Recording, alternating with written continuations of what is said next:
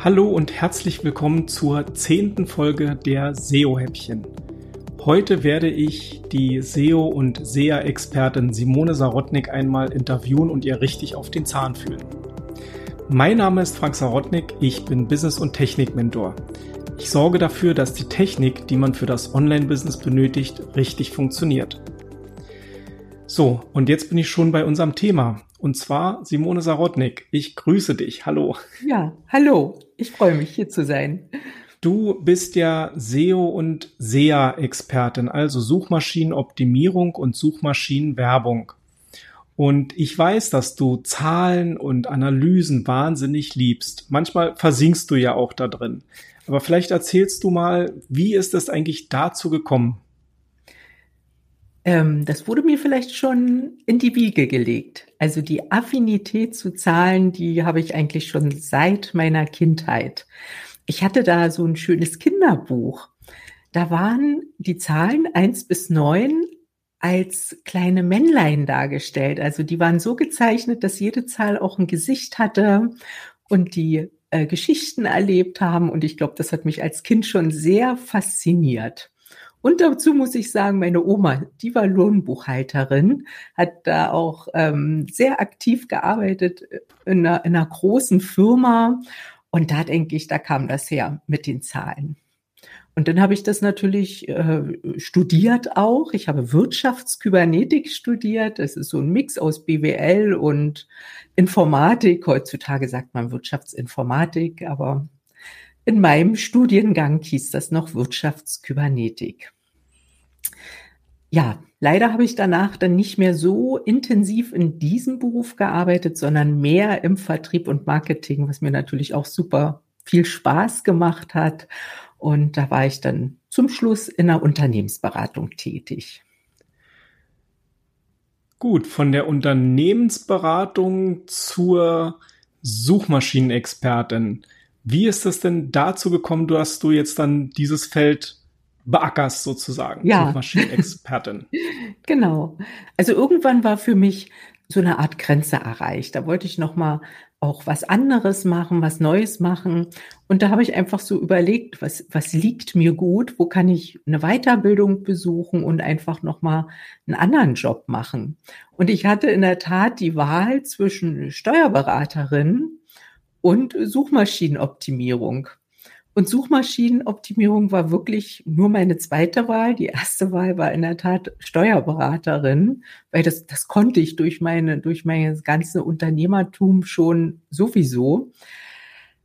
Und es hat aber aus diversen Gründen nicht geklappt. Die will ich jetzt hier nicht ausbreiten, so dass ich dann eine Weiterbildung in der Suchmaschinenoptimierung gemacht habe zum SEO SEA Manager bei der IHK.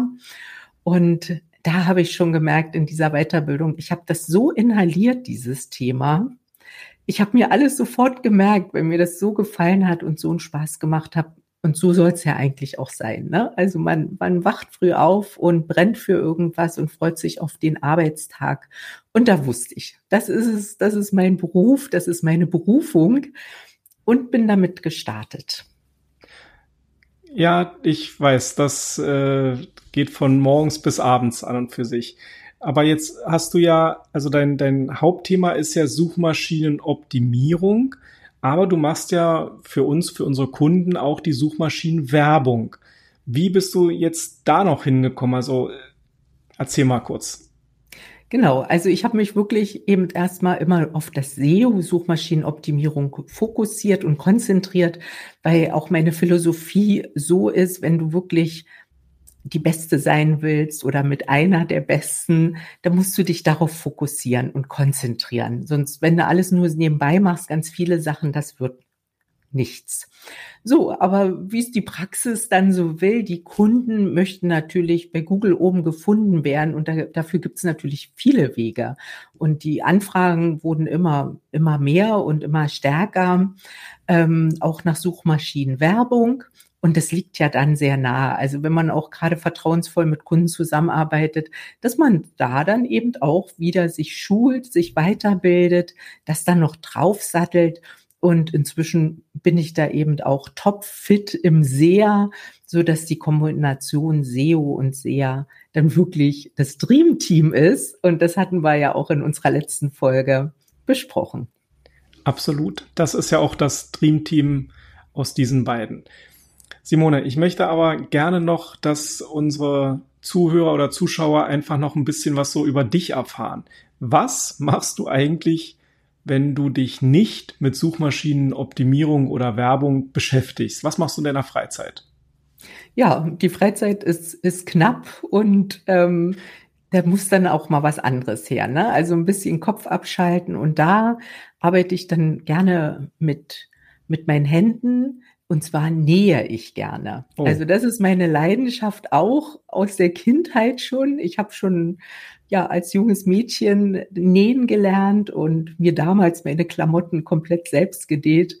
Und das habe ich jetzt ja wiederentdeckt und ja, bin, bin sehr gern dabei, natürlich nicht mehr so in dieser Intensität und bin aber immer sehr, sehr froh, wenn ich so ein Stück Stoff in den Händen habe, diese Haptik, da, das begeistert mich schon. Haptik, Farbe und dass man daraus natürlich was erschaffen kann.